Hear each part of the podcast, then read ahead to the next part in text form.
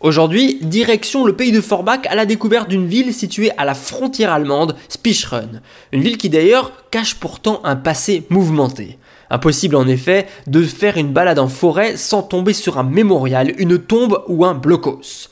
En effet, les hauteurs stratégiques de Spicheren dominent toute la frontière. Mais savez-vous seulement que la commune de Spicheren a subi trois batailles dans les 200 dernières années?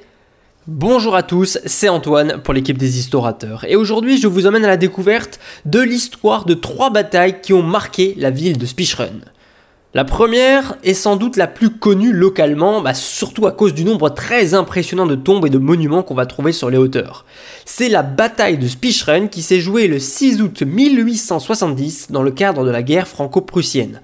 En effet, au début de ce conflit, les troupes françaises de Napoléon III sont passées à l'offensive. Le deuxième corps d'armée du général Froissart, qui a environ 25 000 hommes, est à l'œuvre et il va capturer Saarbrück le 2 août 1870 mais la victoire est très éphémère, l'ennemi va mener des contre-attaques, les Français vont reculer jusque sur les hauteurs de Spicheren et vont tenter de résister. Le général prussien von Kameke, commandant la 14e division d'infanterie, va lancer un assaut avec des forces au départ moindres que les Français, mais ne parviendra pas à avancer. Au fil de la journée, des renforts vont arriver en continu, alors que chez les Français il n'y a aucun renfort. Les Prussiens vont attaquer à 45 000 et les Français ne reçoivent toujours pas de renfort, ce qui fait que les Prussiens vont réussir à faire reculer les Français et vont même menacer de les encercler, ce qui fait que le général Frossard va devoir décrocher rapidement pour éviter l'encerclement complet. Au final, les Prussiens ont perdu 4900 hommes contre 3000 seulement pour les Français. Malheureusement, c'est la route de Metz et de Paris qui fut ouverte pour les Prussiens.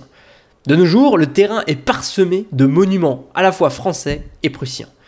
Pour la seconde bataille, on va aller tout droit en 1939. En effet, au début de la Seconde Guerre mondiale, l'armée française est à l'offensive dans la Sarre, mais elle va finir par se retirer en octobre 1939 pour stationner en amont de la ligne Maginot.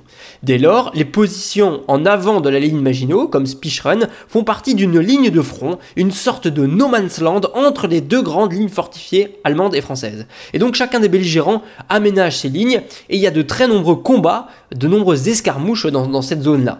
Des dizaines d'hommes vont ainsi perdre la vie dans ces combats entre les deux lignes fortifiées du Westwall et de la ligne Maginot. En novembre 1939, les Allemands occupent les hauteurs de Spicheren. On retrouve d'ailleurs encore aujourd'hui de nombreuses fortifications construites par les Allemands dans cette zone. La troisième bataille, enfin, se déroule à la Libération. En Moselle, elle se fait particulièrement atteindre du fait de la combativité des Allemands qui donnent du fil à retordre aux Américains surtout à Metz. Fin octobre 44, les premiers combats démarrent dans la région de Spicheren, qui est une ville frontalière protégée par le Westwall. Et vu que justement c'est une ville frontalière, bah, sa libération c'est pas une priorité. Hein. Et ni le Rudiver 44-45 ni les contre-offensives allemandes de janvier 45 ne m'ont aidé. Il faut attendre février 45 pour que débutent les combats dans Spicheren même. D'ailleurs les bombardements vont causer un lourd tribut aux civils avec 13 morts et 17 blessés. Et il faut attendre le 21 février 1945 pour que la ville soit libérée.